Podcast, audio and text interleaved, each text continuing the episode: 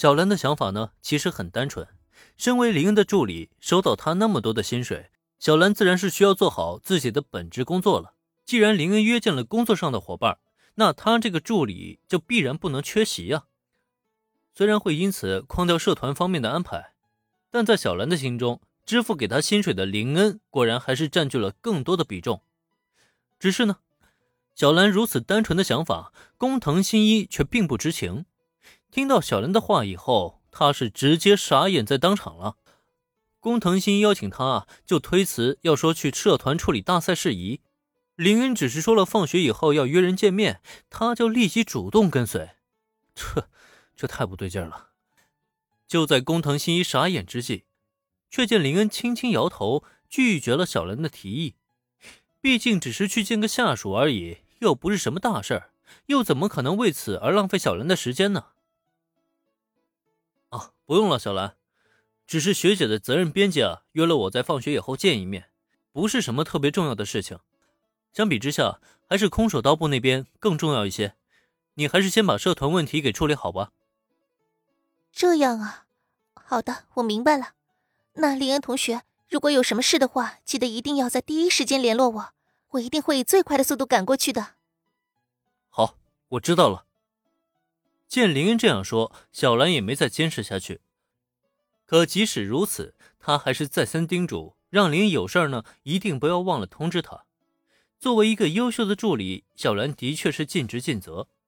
林恩见状，自然也是不会拒绝他的好意。只是这样一来的话，将这一幕看在眼中的工藤新一却不禁连连抽搐嘴角。这到底算什么事儿啊？他总觉得自己，就好像是一个笑话一样。不，不是这样的。工藤新一绝对是一个永不言弃的男人，即使今天的连连受挫让他当场裂开，让他的心态彻底崩掉，他也依旧还是想最后坚持一把。这个街啊，他逛定了。林同学，你放学后的工作会处理的很晚吗？倒也不会太晚。怎么，工藤同学有什么想法吗？时间不晚就没问题，呃，今天不知道为什么我就特别想逛街，拜托了，林同学，请答应和我一起逛街吧。随着工藤新一的一记九十度鞠躬，林恩是彻底傻眼了。你丫的，想逛街就逛街吧，干嘛朝我一个大老爷们鞠躬邀请啊？搞得就好像咱俩要去单独约会一样。班级里周围还有那么多双眼睛看着呢。你不怕闲碎语，我还怕被误会呢，好吧？朝着林恩一记九十度鞠躬以后，工藤新一没等回应，就立即将目光转向到了小兰的身上。这一次，他又开始征求小兰的意见。不过说是征求意见，可瞧他那样子，估计不答应他也是不肯善罢甘休了。他究竟对逛街有多大的执念啊？小兰。